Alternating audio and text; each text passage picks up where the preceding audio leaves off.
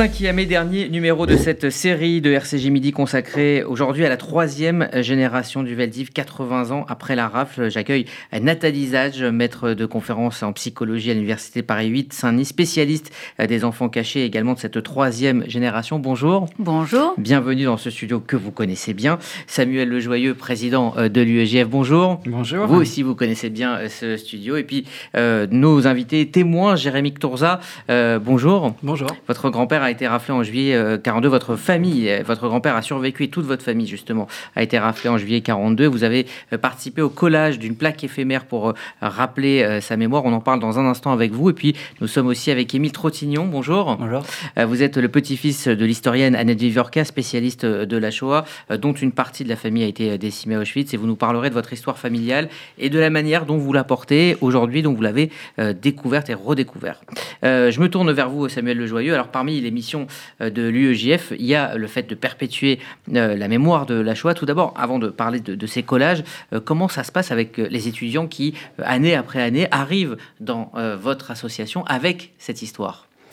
Alors bah déjà, il y a, y a, en réalité à l'UEJF, et, j'ai envie de dire, comme dans tous les combats, les histoires et les mémoires et les héritages individuels qui finalement se mêlent dans une sorte d'héritage collectif.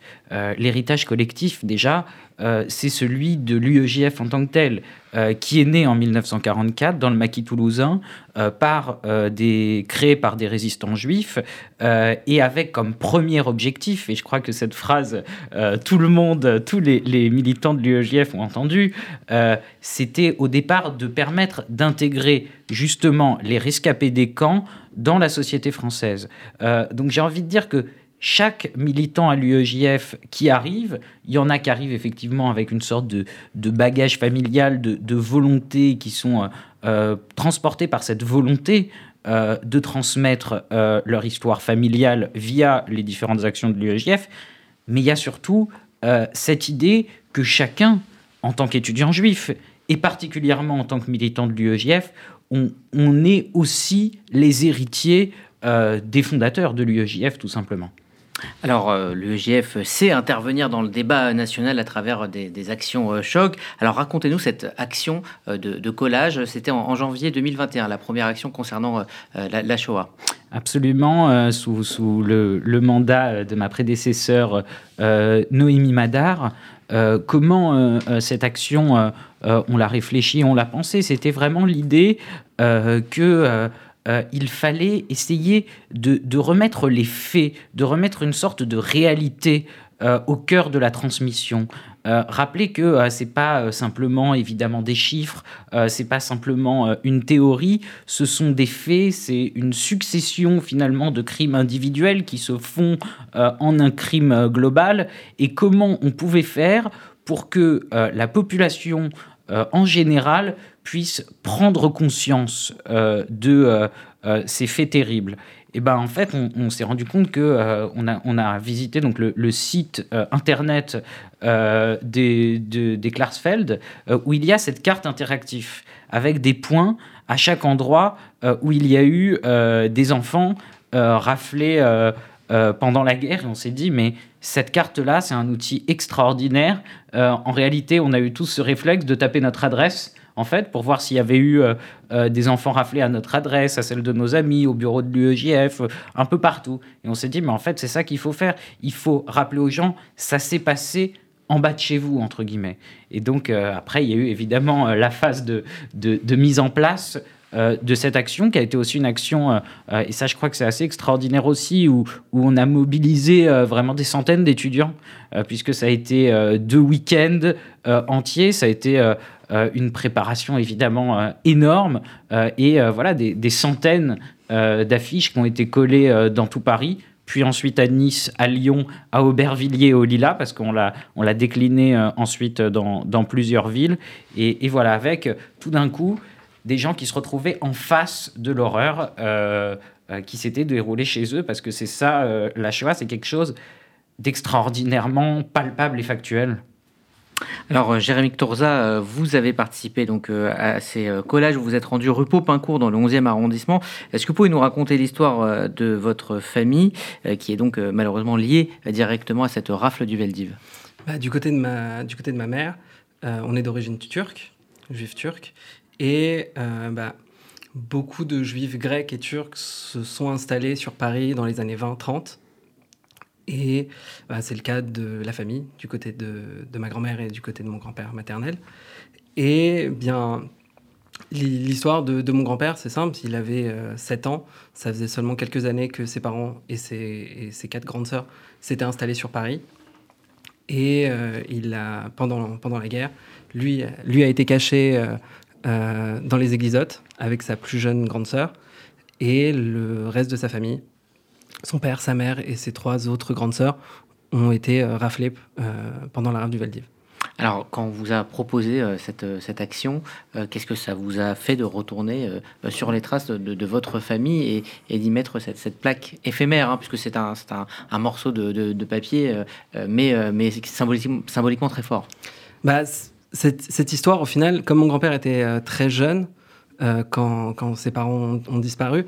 En fait, on a très peu d'infos. J'ai très peu de choses sur comment ça se passait, la vie à Izmir, euh, ou d'où il venait. Lui-même avait très peu de souvenirs de, son père, de sa mère, ou de ses sœurs. Et bah, c'était un moyen, en fait, de de récupérer quelques pièces du, puzzle en fait. Parce que euh, rien que cette rue, cette adresse, vous ne la connaissiez pas avant Non, ouais. Euh, mon grand, mes grands-parents la connaissaient, mais c'est vrai qu'on avait beau en parler euh, et, j'avais beau connaître leur histoire, cette adresse, je la connaissais pas.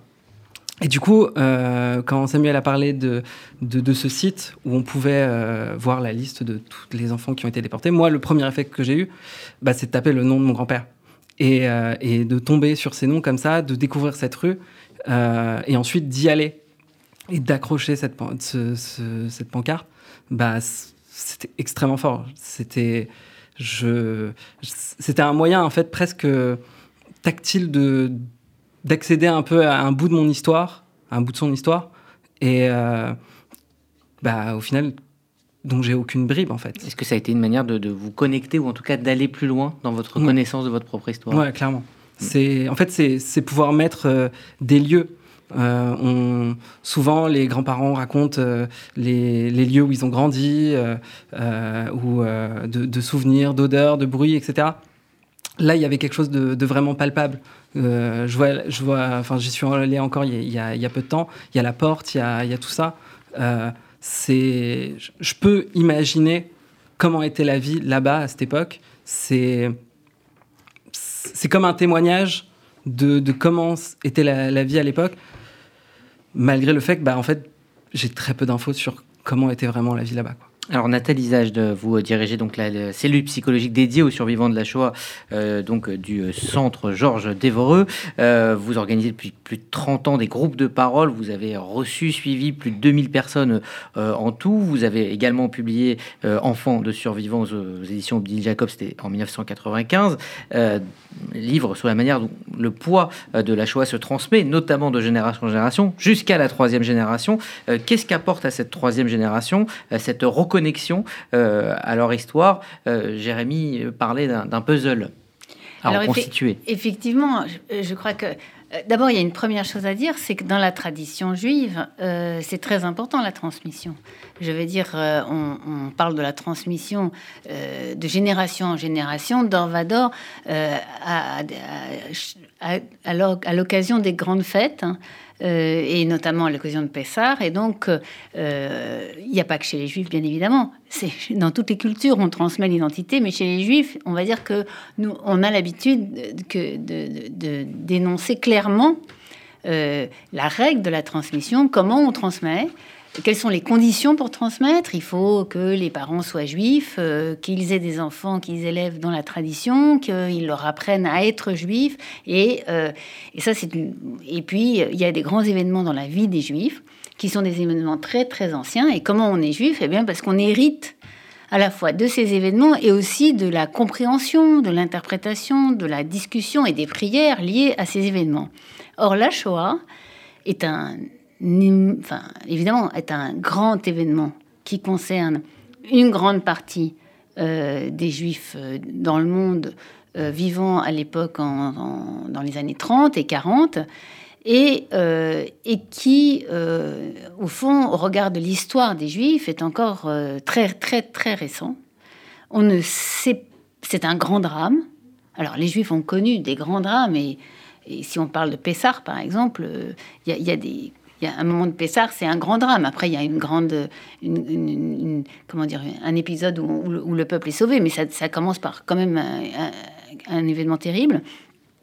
Et, euh, et, là, on se dit, c'est un grand drame, la Shoah. C'est très récent. Et euh, je crois que le témoignage enfin, de, Samuel et de Jérémie à l'occasion de cette, action qu'ils ont menée, euh, de, poster des, petites affiches, en fait, hein, des affiches sur les murs de là où euh, les immeubles, pour rappeler que là, à cet endroit-là, il y a eu des personnes, telle, telle personne, telle personne, telle tel enfant, tel qui a été raflé, euh, cette action me semble être une action qui participe de la construction euh, des données qui vont permettre aux Juifs de, de comprendre un jour ce qui s'est passé et puis, euh, comment dire, de l'interpréter. de l'interpréter de sorte que cet immense drame, cette horreur vécue en masse, voulue par les agresseurs, par les bourreaux, par, les nazis, eh bien que euh, finalement, euh, un, jour viendra où les Juifs récupéreront pour eux-mêmes cet événement, en feront quelque chose, et on sortira de la, du statut de victime et du statut de martyr pour pour dire en fait c'est une affaire qui nous concerne et qui nous a appris quelque chose sur nous et sur le monde. Mais pour l'instant, on n'en est pas là. On a besoin de recueillir. Alors les historiens sont très importants, les témoins vivants sont très importants et euh, tout ce qu'on peut récupérer d'informations euh, et, comment dire de, mise en place des données pour continuer à penser, eh bien évidemment c'est très important et c'est à ça que me, fait penser euh, l'action dont, dont témoignent aujourd'hui Samuel et Jérémie. Alors également autour euh, de la table, euh, Émile Trottignon, euh, vous avez 22 ans, vous êtes donc le petit-fils de l'historienne Annette Duviorca que nos auditrices et nos auditeurs connaissent bien aussi sur RCJ. Les grands-parents de votre grand-mère sont morts en Auschwitz. C'est une histoire qui n'a jamais été tabou, qui a toujours fait partie finalement de, votre histoire. Racontez-nous. Et effectivement, je, je pense que je pourrais pas dire quand on, m'en a parlé, je pense que j'étais, à l'école primaire, mais c'est. autant que je me souvienne, c'est des choses que j'ai su. Et alors, peut-être pour parler de, l'histoire en elle-même, euh, mon arrière-grand-mère a été euh, réfugiée euh, en, zone libre à Grenoble pendant la guerre. Elle, était de Paris, elle habitait à Paris. Donc il y a un moment où elle a dû s'échapper de Paris pour aller à Grenoble. Et euh, sur le chemin, il y, a sa, y a sa mère qui s'est malheureusement noyée dans une rivière, je ne me rappelle plus laquelle, qui faisait, le, le qui faisait la frontière entre la, zone libre et la zone occupée. Et, euh, et son, son, mari, qui est donc euh, mon arrière-grand-père, que, que j'ai pas connu, lui, il était réfugié en Suisse. Je connais moins l'histoire de sa famille et ses parents à lui qui ont été, qui ont été déportés à Auschwitz. Alors vous dites que cette histoire n'a jamais été un tabou euh, dans la famille, on en a toujours euh, plus ou moins parlé. Vous ne pouvez pas nous dire finalement euh, de quand date le moment où vous en a parlé, mais mais il y a quand même un tournant quand vous êtes en, quatrième. Votre grand-mère, qui est une des plus grandes spécialistes de l'histoire de, de, la Shoah, vous emmène visiter le camp d'Auschwitz pour un film, et là vous vous plongez, vous allez un peu plus loin dans la connaissance de votre histoire.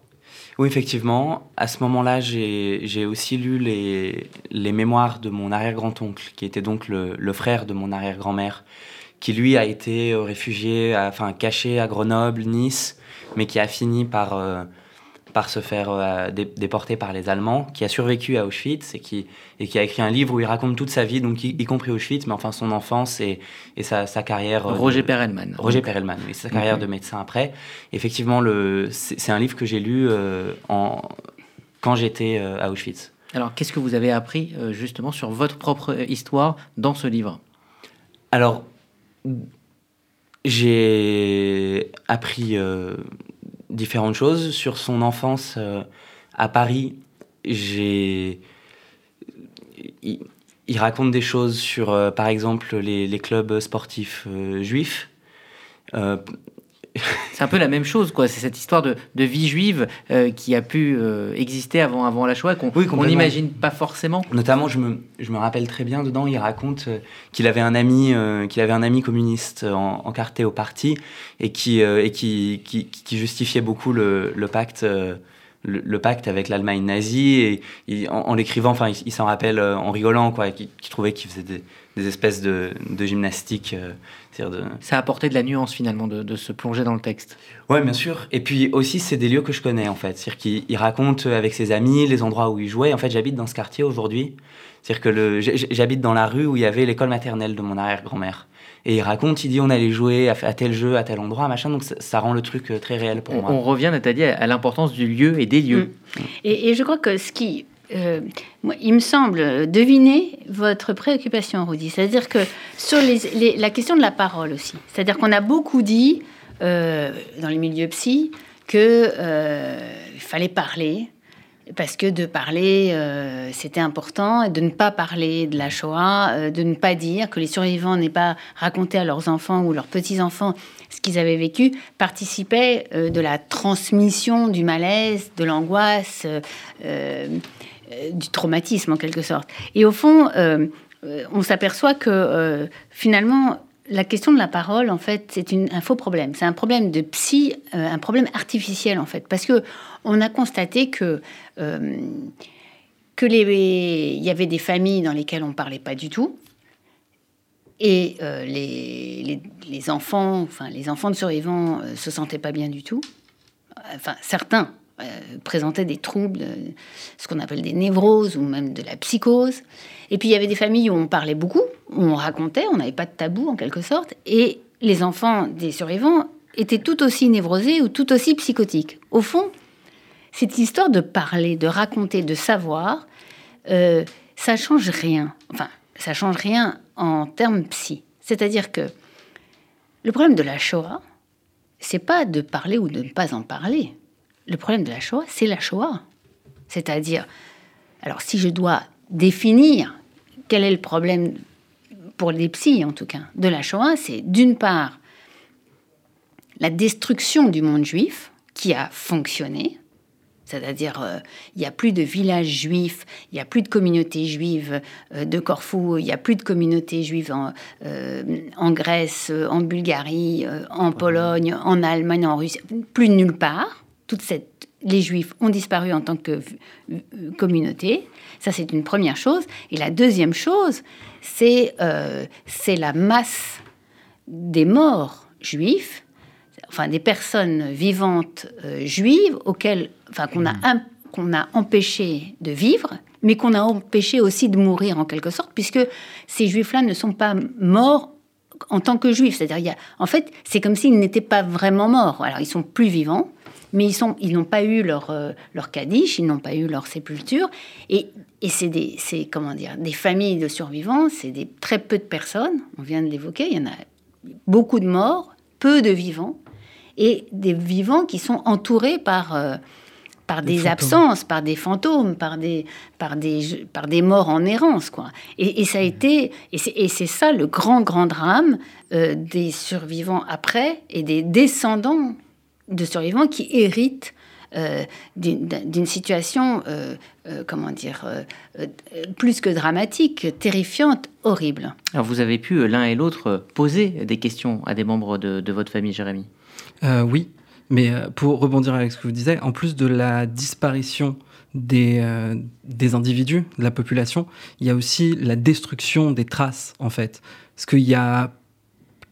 Enfin, sur toutes ces familles, moi, si je prends par exemple sur ma famille, la famille de mon grand-père, j'ai l'équivalent de deux photos et une poupée. C'est tout. J'ai une photo de mon arrière-grand-père déguisé en, avec un fez en habit euh, turc. Ça se trouve, ça, on n'a même pas le contexte. Ça se trouve, ça devait être peut-être pour la fête de Purim. Et on a une photo de, de, de, deux sœurs de, de, mon grand-père, mais on n'a jamais su vraiment qui était qui. Et c'est tout. C'est la seule trace que j'ai. Et, euh, mais il y a aussi la parole de votre grand-père. Et j'ai sa parole, mais bah, il était jeune. Euh, il avait seulement 7 ans quand il a été caché. Donc les, bribes. Ce sont des bribes. la, majorité des, histoires que j'avais sur, sur, sur, sa famille, ça venait plutôt de ma grand-mère, qui elle avait récupéré ces infos de ses parents parce que leurs parents mutuels se connaissaient à Izmir en Turquie. Euh, ils connaissaient les familles. C'est d'ailleurs comme ça en fait que ma grand-mère a rencontré mon grand-père, parce que lui, il, faisait son armée à Lyon. Il est remonté à Paris. Euh, il n'avait pas une thune.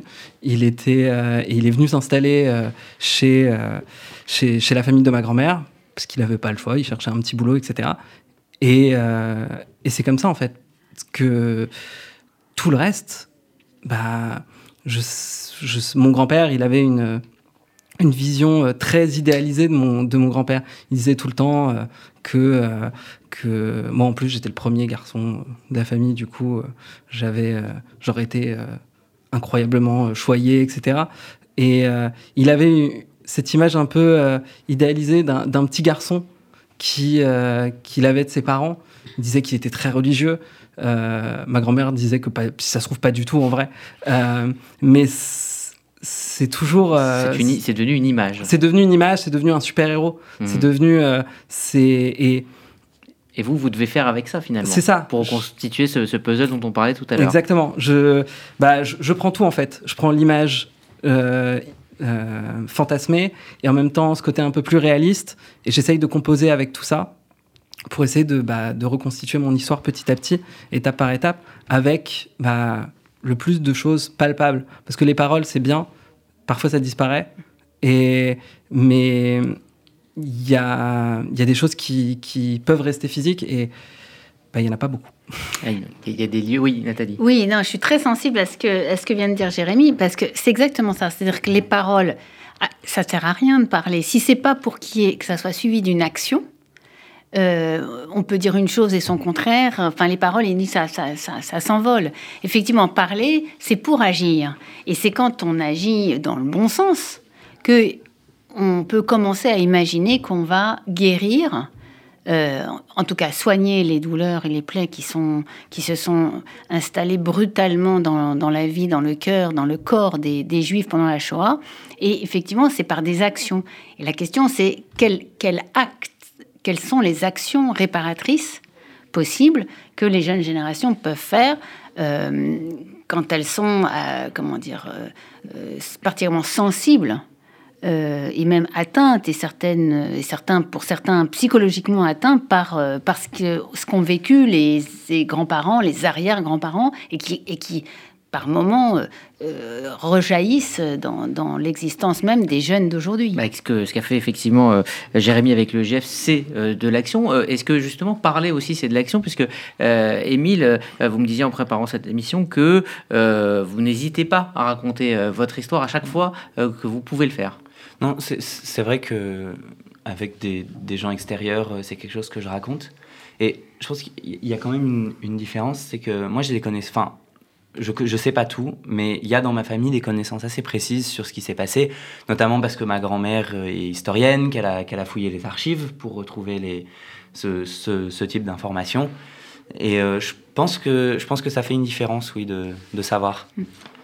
Alors, on va euh, maintenant parler effectivement du, fait de, transmettre aux autres. Euh, Samuel Le Joyeux, vous organisez euh, avec l'UEJF des voyages de la mémoire pour sensibiliser des gens qui ne sont pas directement liés à cette histoire du Veldiv et de, la Shoah, à, l'histoire de la Shoah justement.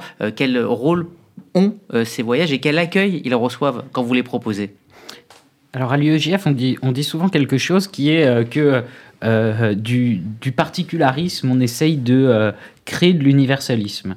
Euh, c'est-à-dire que quand on va effectivement dans des voyages de la mémoire avec des non-juifs, alors ça a été le cas la, semaine dernière avec les militants d'SOS Racisme et du syndicat de la FAGE, ça a été le cas plusieurs fois pendant l'année avec différents syndicats étudiants de différentes universités, à chaque fois, bah oui, on parle des juifs. Euh, on parle de la question de la disparition des juifs. On, fait, euh, euh, on visite d'anciennes synagogues transformées pour la plupart en musées, d'anciens cimetières juifs. On essaye de montrer bah, la vie juive avant, la vie juive aujourd'hui, cette disparition.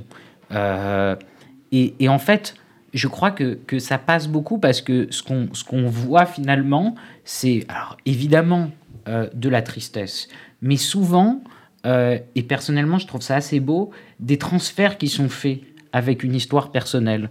Euh, j'ai par exemple souvenir la semaine dernière de quelqu'un, une militante d'SOS Racisme, qui a fondu en larmes à Auschwitz en parlant, parce que ça lui faisait penser euh, à l'île de Gorée, euh, où euh, ses ancêtres étaient réduits en esclavage.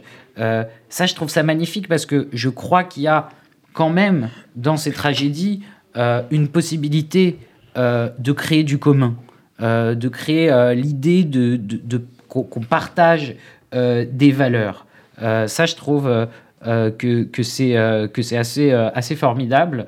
ça fait évidemment aussi euh, relativiser euh, les euh, dissensus, les désaccords qui peuvent exister. Il y a un côté de bon, on est là sur l'essentiel. Donc je crois que de toute façon, on a une forme d'obligation à le faire parce que oui, notre génération, on a finalement en main cette question de la transmission parce que il va arriver ce moment où, où la parole des témoins directs, en tout cas, ça me nuise. Euh, et donc il faut qu'on trouve des moyens, nous, avec nos histoires personnelles ou pas, d'aller transmettre, sinon on sera la génération de l'oubli. C'est clair, on est soit la génération de, du, militantisme de la transmission, soit la génération de l'oubli. Il n'y a pas de, de demi-mesure, je crois, entre les deux.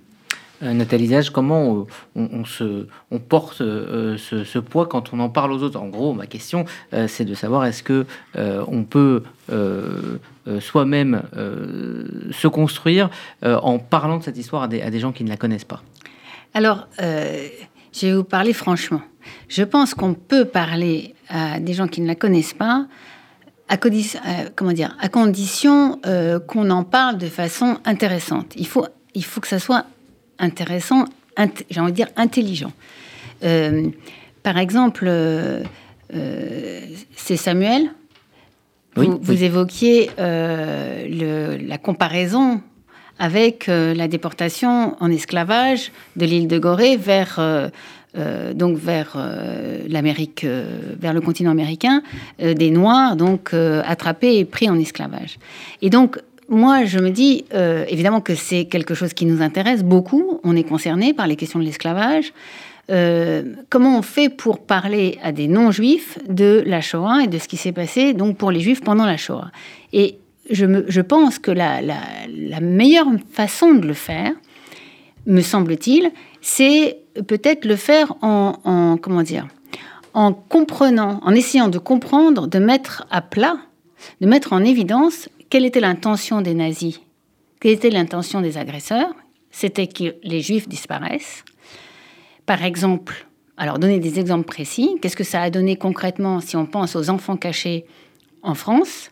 Ça a donné euh, des jeunes, comme euh, le grand-père euh, de Jérémie, qui avaient 7 ans, 5 ans, 4 ans, qui ont dû cesser de grandir au moment où ils acquéraient leur identité propre. C'est un moment où ils ont dû arrêter d'être juifs, parce que c'était dangereux d'être juif. Et donc, ils sont devenus des petits chrétiens protestants, mais souvent catholiques, et même des enfants de cœur à l'église, des petits chrétiens de, province. Et puis, quelques années plus tard, ils ont eu très très peur.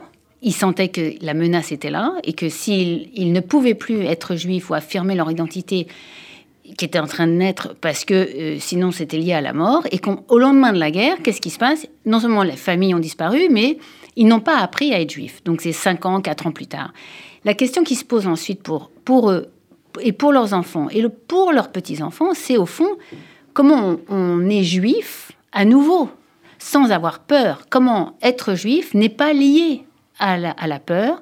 Comment on, on, est aussi, on a des contenus, parce qu'en fait, ce sont des euh, les, enfants cachés n'ont pas appris à être juifs. Donc ils ont loupé les années au cours desquelles ils auraient dû apprendre à lire, à prier, à, être juifs normalement. Euh, de façon vivante en quelque sorte. Être juif, c'est devenu une question, un problème. Et donc, comment dire, comment expliquer la Shoah à des personnes qui ne sont pas personnellement concernées par la Shoah, par exemple, c'est autour des questions d'identité. Et là, et là, n'importe quelle autre personne qui appartient à un collectif, quel qu'il soit, à une identité, peut comprendre qu'est-ce que c'est que de subir une agression où on veut vous tuer parce qu'on veut vous enlever votre identité? Là, on peut commencer à... Là, on explique, et là, les gens comprennent, non pas qu'on doit leur faire subir les malheurs des juifs, enfin leur faire comprendre le malheur des juifs, mais là, ils peuvent comprendre ce que c'est que l'agression à cause de sa propre identité, parce que tout le monde a une identité. Alors, nous sommes en ligne avec euh, Yanis euh, Tabiaoui Tiber. Bonjour. Oui, bonjour. Alors, bonjour, merci d'être avec nous. Vous êtes secrétaire général de Nova euh, Sciences Po et vous avez participé à l'invitation euh, de l'UEGF et de Samuel Lejoyeux à un voyage de la mémoire. Euh, pourquoi avoir accepté cette invitation? Alors, Nova Sciences Po, c'est une des organisations principales à Sciences Po qui est représentée dans les conseils étudiants, de représentation étudiante. Il nous semblait essentiel de participer à ce voyage de la mémoire parce que euh, nous sommes une organisation qui lutte contre toutes les formes de discrimination à Sciences Po et en dehors, et donc forcément contre euh, l'antisémitisme. Euh, et donc, on trouvait cette démarche extrêmement intéressante. Ça fait deux ans que notre association y participe, avec une trentaine d'étudiantes et d'étudiants de, de l'école. Et donc, ça nous semblait important d'aller sur ces lieux, de comprendre ce qui s'est passé, d'en discuter entre nous, voilà, de réaliser euh, notre devoir de mémoire. Euh, c'était deux jours après, quelques jours après le décès d'Elie Buzyn, et donc ça avait encore un, caractère encore plus fort de voir qu'aujourd'hui, alors que les personnes qui peuvent parler de ce qui s'est passé sur ces lieux euh, disparaissent aujourd'hui et, et, donc que nous avons un, un, devoir de continuer à parler de la Shoah, des camps euh, au, sein de, au sein de nos écoles, euh, de nos universités. Et quel a été votre sentiment euh, en visitant les camps Est-ce que ça vous a apporté quelque chose de plus dans une compréhension historique ou une compréhension tout, tout, simplement émotionnelle? Je pense effectivement que c'est un voyage qui, qui revêt deux caractéristiques. C'est à la fois une démarche historique engagée, aller sur ces lieux, accompagné par un guide qui travaille pour le, au mémorial de la Shoah ça nous a vraiment permis de comprendre comment fonctionnaient euh, les camps, de comprendre la différence entre les camps euh, euh, de concentration et de mise à mort. donc une réelle compréhension du, de la façon dont ça, ça a pu se dérouler sur place. Et ensuite, aussi une démarche mémorielle où là, effectivement, c'était plus dans l'émotionnel puisqu'on a aussi fait des commémorations. Ça, ça, ça, semblait extrêmement important en fait de lier ces, deux moments, à la fois des explications historiques et des moments de recueillement, de commémoration, de lecture de textes, de témoignages. Et forcément, euh, c'est complètement différent de, ce qu'on peut ressentir quand on lit euh, des livres d'histoire ou, même des témoignages sur le sujet. Quand on est sur place, je trouve qu'il y a quelque chose de très fort. On, sent un, manque, un vide énorme, surtout euh, à, à, Treblinka où c'était extrêmement euh, présent. Et, donc, je pense que c'est un voyage qui marquera très longtemps. Euh, je suis très content d'y être allé, de l'avoir fait, mais surtout dans ces conditions, c'est-à-dire avec un guide, avec un groupe, avec un but précis. Euh, on a beaucoup parlé parfois de, ce qui s'appelle le tourisme mémoriel. Je, pense que c'est absolument pas le lieu pour. Il faut vraiment y aller dans, dans un cadre défini. Euh, et c'est pour ça que ce voyage de la mémoire, euh, je trouve, était très bien organisé. Est-ce que euh, avant, ce, excusez-moi, avant ce, voyage, vous aviez eu des, des discussions avec des camarades de classe qui portaient cette histoire? Ou c'était quelque chose de très lointain? Non, c'était c'était pas quelque chose de très lointain. D'abord parce que parce que ma mère est, est enseignante d'histoire. donc c'est des thématiques que j'ai beaucoup abordées depuis très jeune et aussi parce que j'ai pu rencontrer euh, des rescapés des camps euh, quand j'étais plus jeune et qui venaient témoigner euh, dans, à l'école, mmh. au lycée ou même à Sciences Po. et aussi parce que j'ai des amis qui, dont, les, dont les histoires familiales sont liées à celles de la Shoah et, et donc avec lesquels j'ai pu en parler. Merci Yanis Tabiaoui Tiber d'avoir pris le temps de nous donner votre sentiment donc après ce voyage organisé par l'UEGF, voyage de la mémoire. Merci à vous et bonne journée. Merci. Eh bien, on va euh, terminer avec une chronique avec vous, euh, Lou Cohen, pour euh, transmettre cette histoire du, Veldiv et de la Shoah. La jeune génération n'hésite pas à utiliser donc les médias les plus efficaces, notamment les réseaux sociaux devenus outils de transmission de mémoire. Un jeune Français sur trois n'a jamais entendu parler de la rafle du Veldiv. C'est ce qu'avait constaté l'IFOP lors d'une enquête en 2020 pour le journal du dimanche et l'UEJF. Un chiffre inquiétant alors que la Seconde Guerre mondiale est enseignée dans les manuels scolaires en primaire, au collège et au lycée. Mais alors comment parler de la Shoah à la jeune génération Certains réseaux sociaux agissent, comme Facebook qui avait créé un partenariat avec des survivants de la Shoah et des influenceurs israéliens. Dans le cadre de Yom HaShoah, ils ont posté en avril des vidéos sur leurs réseaux sociaux de leur rencontre avec des anciens déportés. אני נמצא בפרויקט מהמם של ארגון לתת בשיתוף פייסבוק. אני עכשיו עולה ליוסף שהוא ניצול שואה נזקק. אני הולך לשמוע את הסיפור שלו וככה להבין מה מצב הנזקקים פה בארץ. תישארו איתי. Une campagne qui permet de sensibiliser un très grand nombre de jeunes à l'importance de la mémoire de la Shoah. Ces vidéos avaient cumulé plus de 3 millions de vues. En France, plusieurs influenceurs ont aussi choisi de parler du génocide juif comme le journaliste Hugo Décrypte, la jeune entrepreneuse Paola Locatelli ou encore le youtubeur Thibaut InShape. Avec plus de 8 millions d'abonnés, ce jeune homme de 30 ans a fait plusieurs vidéos explicatives sur la Shoah en se rendant à Auschwitz, au Radour-sur-Glane ou encore en interviewant des anciens rescapés. Aujourd'hui, on a rendez-vous à Oradour-sur-Glane, village martyr de la Seconde Guerre mondiale, dans lequel les nazis ont brûlé et exécuté 643 personnes. Nous sommes devant le camp de concentration d'Auschwitz, là où des centaines de milliers de personnes ont perdu la vie à cause de la folie d'un seul homme, Adolf Hitler. Pour cette vidéo, j'ai eu la chance incroyable de rencontrer Ginette Kolinka, survivante de ce camp d'extermination. Il y avait des femmes habillées, ça ne se voyait pas, et quand on était nu, c'est là qu'on voyait qu'il y avait des squelettes, des squelettes vivants. Et en janvier 2020, un producteur israélien et sa fille avaient retracé en story Instagram la vie d'Eva Eyman, de l'invasion de sa ville par les nazis jusqu'à sa déportation à Auschwitz, d'où elle ne reviendra jamais. On y voit la jeune fille jouée par une actrice diffuser tous ses moments de vie. Hi, my name's Eva. Welcome to my page. Follow me. This is my page for random thoughts, crushes, my hashtag BFF. Now you make a wish. Plus récemment, c'est sur TikTok, application très utilisée par les jeunes, que des rescapés racontent leur histoire dans des courtes vidéos. Et afin de sensibiliser la jeune génération, des films et documentaires ont aussi été réalisés, comme ceux de Frankie Wallach qui met en scène sa grand-mère, Julia Wallach, 97 ans, rescapée d'Auschwitz, avec toujours pour sujet l'importance de la transmission de la mémoire de la Shoah. Merci euh, Lou Cohen. Et pour euh, préparer cette chronique, on a donc vu plusieurs de ces vidéos qui font des millions et des millions de vues euh, sur Internet avec ce ton. C'est un ton YouTube que votre génération, Samuel, connaît très bien, utilise tous les jours. Est-ce que vous trouvez ça indécent? Indécent, non, je ne pense pas. Euh, je pense que tous les, tous les moyens sont bons. J'ai envie de dire, quand on a des bonnes intentions, tous les moyens sont bons pour transmettre. Euh, et, je crois, et je suis convaincu, et c'est ce qu'on fait euh, à l'UEJF aussi, que transmettre à, aux générations les plus jeunes, euh, c'est quelque chose d'extrêmement important. Donc oui, si euh, euh, Hugo Décrypte ou je ne sais quel influenceur prend ce sujet-là, je crois que c'est bien. Et d'autant plus que, franchement, il y a eu parmi les, exemples cités, il y en a eu des formidables. ces, stories Instagram, j'ai trouvé ça formidable. Et l'UEGF, d'ailleurs, on a fait aussi des vidéos, des stories, en essayant bah, d'appliquer les codes. Moi, moi, je crois qu'il faut avec l'objectif de la transmission, appliquer euh, euh, les codes d'Instagram, de, TikTok, etc. Juste que j'ajoute, euh, c'est que la question est l'intention.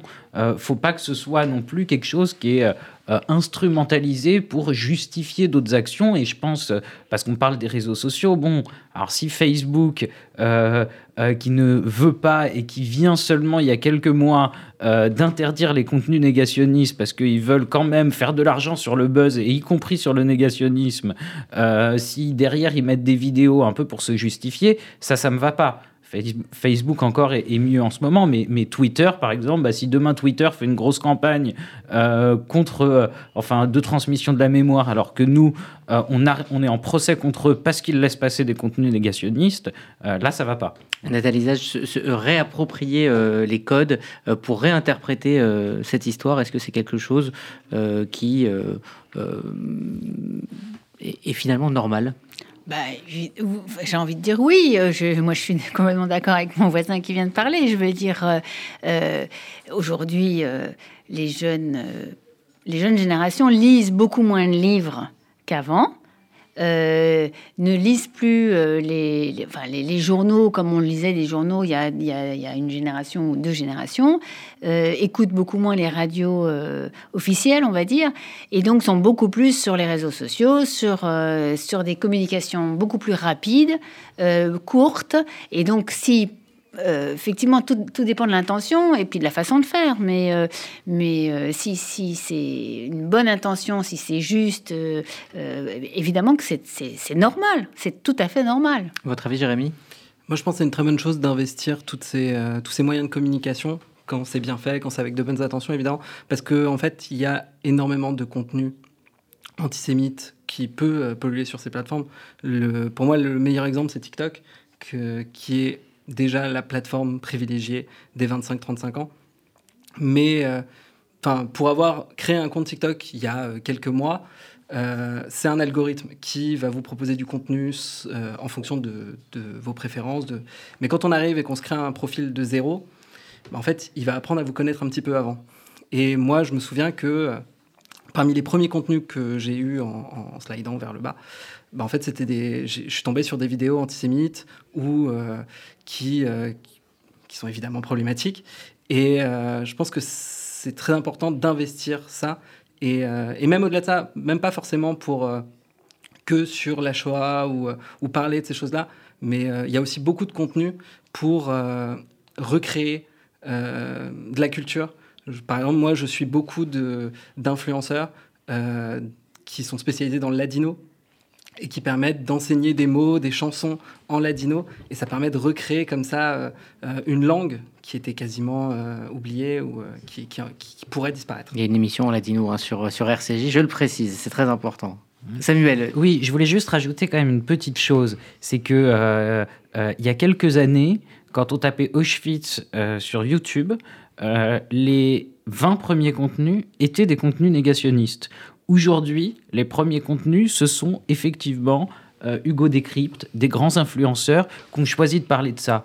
Bah moi, franchement, je me dis que quand même, si notre seule question, c'est de savoir est-ce qu'ils en parlent bien avec le bon ton, etc., c'est que quand même, notre action, elle sert à quelque chose et qu'on a quand même, d'une certaine façon, gagné une bataille culturelle là-dessus. Donc quand c'est positif, je pense qu'il faut le dire aussi.